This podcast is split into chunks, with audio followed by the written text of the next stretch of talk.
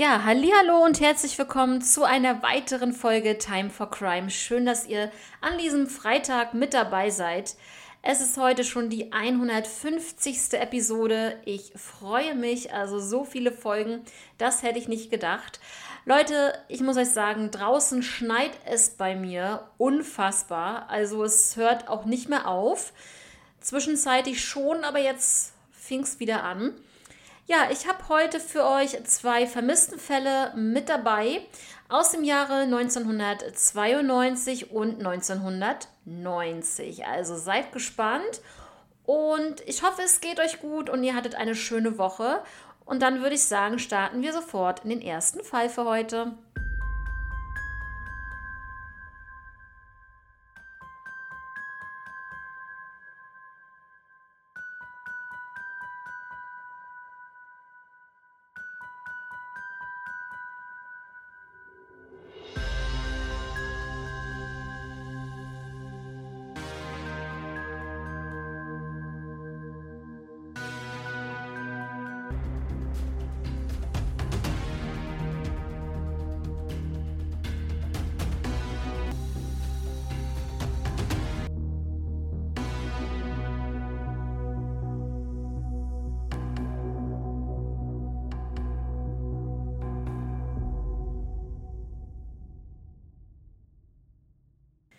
Ja, wir gehen heute in das Jahr 1992 und zwar dieses Mal nach Kanada.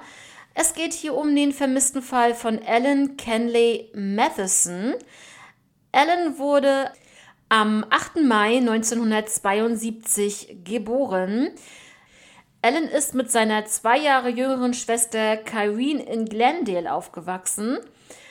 Er machte dort Abitur und wollte sich dann eine zweijährige Auszeit danach nehmen. Er wollte Bäume pflanzen und Motorrad fahren und er reiste unter anderem nach Guatemala und Belize. Ja, denn Ellen wollte unbedingt die Regenwälder retten. 1992 war Ellen 20 Jahre alt und er war Student an der Arcadia University in Wolfville. Dort studierte er Biologie als Hauptfach und auch Kyrene, seine Schwester, studierte dann dort. Er war wohnhaft auf dem Unigelände und zwar im Crowell Tower, genauer gesagt dort im neunten Stock. Alan reiste dann mit seinen Freunden an einem Wochenende nach Corcombs Island und ähm, ja, haben dann so ein bisschen Party gemacht. Und dann kam Samstag, der 19. September 1992. Das war erstmal ein richtig, richtig schöner Partyabend. Am Sonntag, einen Tag später, besuchte er oder hat er Besuch von seiner Schwester bekommen, ungefähr gegen 16 Uhr. Er wirkte leicht zurückgezogen, so meinte sie. Und die beiden wollten sich am Montagabend dann ähm, wieder treffen, um dort zusammen zu lernen. An diesem Montagabend, beziehungsweise an diesem Montag dann, wurde Alan dann von einem Freund in der Stadt gesehen, aber es gab keine Meldung an seine Schwester. Also Alan hat sich da überhaupt nicht gemeldet bei ihr, weil die beiden sich ja eigentlich treffen wollten. Am Dienstag kam er dann auch schon nicht mehr zum Unterricht. Ja, es ist dann auch am Dienstag nichts weiter passiert in dieser Hinsicht auf äh, sein eventuelles Verschwinden. Aber am Mittwoch, wieder einen Tag später, kam man dann in sein Zimmer. Alle Kleidung von ihm war noch dort, also er hat dann nichts mitgenommen oder ähnliches. Und auch sein Pass befand sich noch dort in seinem Zimmer. Er hatte 3000 Dollar auf seinem Konto. Dieses Geld war wirklich noch auf dem Konto, es war noch da. Er war weniger als zwei Wochen erst an der Uni und zwar, wie gesagt, im ersten Semester natürlich. Und zwar meldete sich eine jetzt Transfrau. Sie erzählte, dass sie damals, als sie noch ein Mann war, ähm, hat sie sozusagen mehreren ihrer Familienmitgliedern erzählt, sie habe 1992 Ellen getötet und seine Leiche entsorgt. Und zwar auf einem Berg in der Nähe der Uni. Und ja, also Verdächtige wurden nicht überprüft, die vielleicht verdächtig geworden sind. In diesem Fall, zu diesem Zeitpunkt natürlich. Und ähm, was ich sehr, sehr seltsam finde, diese Aussage, die dann aufkam, dass er angeblich dort auf diesem Berg vergraben sein sollte, diese, dieser wurde überhaupt nicht nachgegangen von der Polizei. Also dieser Berg wurde von der Polizei nie betreten und es wurde auch nie dort nach ihm gesucht. So, das ist auf jeden Fall schon mal Fakt. Die erste Theorie ist erst einmal, so wie äh, das in jedem vermissten Fall ist, kann es sein, dass Alan freiwillig sein soziales Umfeld verlassen hat. Er war halt wirklich sehr glücklich mit seinem Leben. Er hat ja gerade erst angefangen zu studieren und hatte noch sehr, sehr viel vor in seinem Leben. Deswegen geht man davon aus, dass es hier kein freiwilliges Verschwinden war.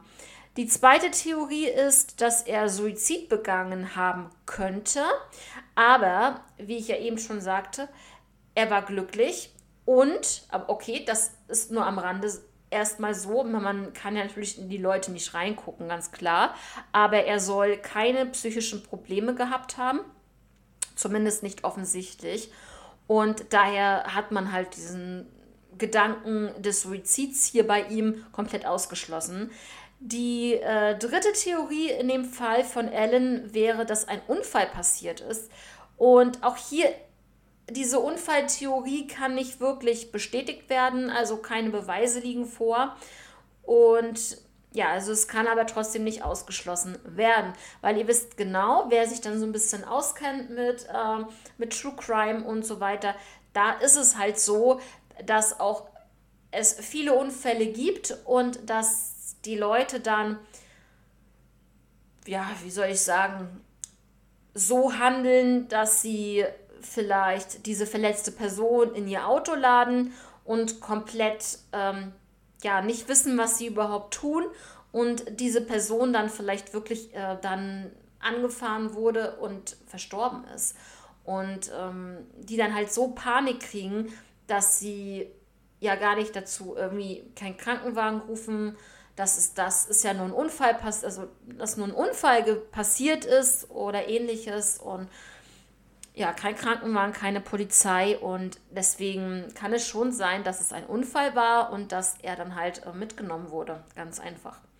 Und dass er vielleicht dort im Auto verstorben ist. Also man weiß es nicht.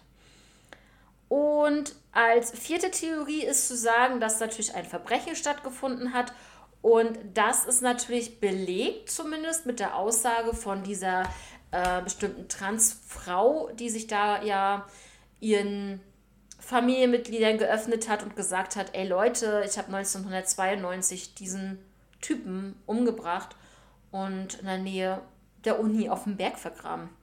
Es ist schon ein bisschen skurril, aber es kann ja alles sein heutzutage und damals natürlich auch, nicht nur heutzutage. Ja, jetzt kommen wir einmal zu der Beschreibung von Ellen, weil wie gesagt, von Ellen fehlt ja bis heute jede Spur. Das sind ja alles so ein bisschen ähm, Indizien, Ansätze, aber man weiß halt bis heute nicht, wo ist Ellen? Ist er überhaupt noch an, am Leben? Und genau, also Ellen verschwand am 21. September 1992. Er war 1,75 Meter groß und wog 150 Pfund. Ellen hatte grüne Augen und braune, kurze Haare. 1992, als er verschwand, war er 20 Jahre alt. Er trug zuletzt blaue Jeans und zwar der Sorte Levi's Modell 501, ein lila T-Shirt, blaue Nylonjacke einen grünen Mantel der Marke Helly Hansen und eine Ballmütze. Dabei, dabei hatte er noch einen rot-schwarzen Rucksack. Ähm, er trug eine goldene Halskette mit Anhänger in Form eines Adlers. Und er besaß auch noch einen goldenen Highschool-Ring und ein Arm, eine Armbanduhr der Marke Seiko mit der Nummer 8M 257 1000. Und ähm, diese Armbanduhr war aus weißem Metall und hatte ein weißes Ziffernblatt. Er hatte auch einen goldenen Ohrring im linken Ohr. Ja, seine Schwester Kyrene hat geheiratet und arbeitet jetzt als Highschool-Lehrerin in Scottsdale, Arizona. Die Akte von dem vermissten Fall von Alan ist immer noch offen. Heute, wenn er heute noch leben würde, wäre Alan genau 50 Jahre alt. Und in diesem Fall gibt es eine Belohnung von 150.000 Dollar. Ja, Leute, das war der vermissten Fall von Alan aus dem Jahr 1992. Mehr habe ich dazu leider nicht. Wir gehen jetzt äh, sonst einmal in das Jahr 1990. Im zweiten Fall auch ein vermissten Fall, diesmal aus den USA. Und zwar geht es jetzt um den vermissten Fall von Brian Allen Grokey. Brian wurde am 17. November 1975 geboren. Er war das zweite Kind der Familie und äh, vier Jahre früher wurde dann sein Bruder Donald geboren. Er hatte auch einen jüngeren Bruder, das war Christian, der 1980 geboren wurde, und eine kleine Schwester Jenny, die 1986 zur Welt kam. Die Familie lebte in Michigan. Und ja, zu Brian ist zu sagen, er liebte Computerspiele, er war sehr intelligent und ähm, sehr ruhig. Er war fünf Jahre alt, als bei ihm eine Augenerkrankung diagnostiziert wurde. Und zwar war es so eine Art, ja, ich sag mal so, eine, eine Schwäche, und zwar die Hand-Augen-Koordination war so ein bisschen in Mitleidenschaft gezogen durch diese Krankheit. Und äh, er hatte aber wirklich einen äh, großen Wortschatz. Deswegen hat man da auch gesagt, Mensch, der Junge ist ja wirklich sehr intelligent. Er hat auch Musik, ein Musikinstrument gelernt. Genau. Es war der 15. Oktober 1990. Der 14-jährige Brian besuchte seinen Freund in Trenton. Zwischen 0 Uhr und 1 Uhr hat er das Haus dort verlassen und die beiden planten, dass sie zusammen weglaufen wollen würden. Am nächsten Tag, beziehungsweise es war dann ja schon der 16. Oktober, gab es dann eine Vermisstenmeldung von Brian, beziehungsweise es ging da um Brian natürlich. Ja, was ist überhaupt passiert? Also er hat das Haus dort von seinem Kumpel verlassen zwischen 0 Uhr und 1 Uhr. Die beiden hatten ja geplant, wegzulaufen zusammen. Das ist aber nie passiert. Und ähm, ja, die erste Theorie ist hier wieder mal, wie bei dem anderen Fall davor, ein freiwilliges Verschwinden. Es äh, gibt hier keine Beweise dafür, nur die Aussage vom Freund, dass sie das ähm, durchziehen wollten. Aber er hatte zum Beispiel auch keine persönlichen Gegenstände mitgenommen, was natürlich auch dafür ein Indikator ist, dass er doch vielleicht nicht freiwillig verschwunden ist. Die zweite Theorie ist, ähm, dass ein Verbrechen stattgefunden hat. Ähm, ja, davon geht die Polizei ja heutzutage auch aus, denn bis heute, bis zum heutigen Tage von 1990, gibt es nicht ein Lebenszeichen von Brian. Und wie gesagt, er war damals 14 Jahre alt und ja, da kann man schon drüber nachdenken, dass da vielleicht wirklich irgendein Verbrechen stattgefunden haben muss. Ja, Brian, ähm, also die Beschreibung von ihm, wie gesagt, er verschwand am 16. Oktober 1990 aus Trenton, Michigan. Er war 14 Jahre alt und war 1,67 Meter und wog 125 Pfund. Er hatte blonde Haare und grüne Augen. Er hatte auch eine Narbe am Kinn und eine Narbe am rechten Handgelenk und eine Beinnarbe, die von einer Verbrennung herrührt. Vor zwei Jahren, zu dem Zeitpunkt, also 1988, hatte er sich das rechte Bein gebrochen. Ähm, genau, das einmal so zu diesen, ja, wo man, woran man ihn vielleicht auch erkennen könnte, wenn man jetzt zum Beispiel Arzt wäre oder so. Diese Verletzung hatte er ähm, gehabt, beziehungsweise in der Vergangenheit zu diesem Zeitpunkt. Er trug eine Jacke, ein kariertes Stepphemd, eine blaue Jeans und weiße Turnschuhe, als er verschwand. Und äh, jetzt kommen wir so ein bisschen zu den Verdächtigen in diesem Fall. Ja, ist er. Und zwar ähm, war hier der ein älterer Mann verdächtig mit, ja, ja, wie man natürlich ältere Herrschaften beschreibt, ist es wirklich klar, mit grauem Haar. Und äh, ja, es ist wieder so eine richtig schöne Beschreibung, muss man ja mal sagen. Und zwar hat er immer so ein bisschen was mit Raufereien zu tun gehabt von ähm, Jugendlichen, hat sich da mal so ein bisschen mit eingemischt auch und hat auch irgendwie gesagt, ähm, irgendwie mal so eine Aussage getätigt, ähm, ich zu einem, zu den Eltern oder wie auch immer, ich würde deinen Sohn töten. Das hat er irgendwie mal äh, erwähnt. Deswegen ist er hier in diesem Fall auch als ein äh, potenzieller Verdächtiger äh, geführt. Es gibt auch ein Alterungsbild von Brian und ähm, wie gesagt, er war 1990 14 Jahre alt, als er verschwand. Es gibt kein Lebenszeichen von ihm überhaupt nichts, gar nichts. Das, wenn er wirklich so vom Erdboden verschwunden ist. Ich meine, sowas gibt es ja heutzutage auch. Und ähm, ich sage jetzt einfach nur mal den Fall Rebecca Reusch. Wenn ich mal so ein bisschen im Raum werfen, ist vielleicht auch so ein bisschen, könnte man sich gut vorstellen, so wie vom Erdboden verschwunden, auf einmal nicht mehr da, höchstwahrscheinlich das Haus nicht verlassen, aber das ist eine andere Geschichte. Ja, die Akte von Brians Fall ist immer noch offen, Gott sei Dank. Finde ich immer sehr, sehr gut, dass diese älteren Fälle, also diese Cold Cases, auch immer noch offen sind. Natürlich wird nicht jeden Tag irgendwie, werden da keine fünf, sechs Ermittler, oh, jetzt kriege ich hier gerade eine Nachricht, Entschuldigung, äh, fünf, sechs Ermittler an diesem Fall arbeiten.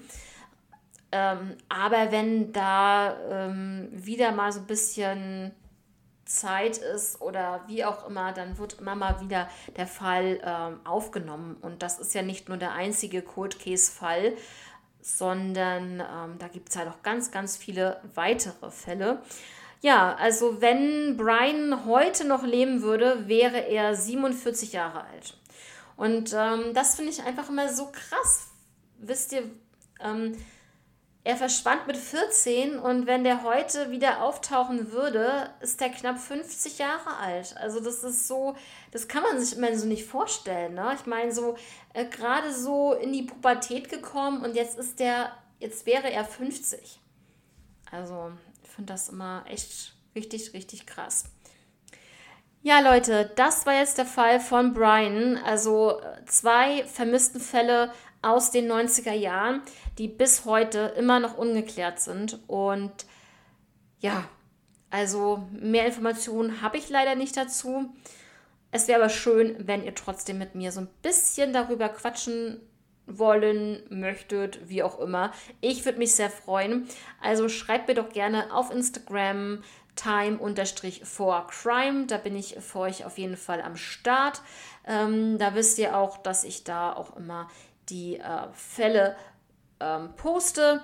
Und ja, ansonsten auch ähm, auf YouTube zu hören, ganz klar, da könnt ihr auch mir folgen, beziehungsweise ja, die Beschreibung, äh, wo das Ganze stattfindet, äh, wie der Kanal heißt, ist alles in der Videobeschreibung hier unter dem ähm, heutigen Fall. Und ansonsten würde ich sagen, ich äh, wünsche euch jetzt ein schönes Wochenende. Und passt alle auf euch auf. Wir hören uns am Dienstag wie gewohnt wieder ab 16 Uhr. Ihr wisst Bescheid. Also bleibt dran und ja, eine schöne Zeit jetzt erstmal für euch. Bis dann. Ciao.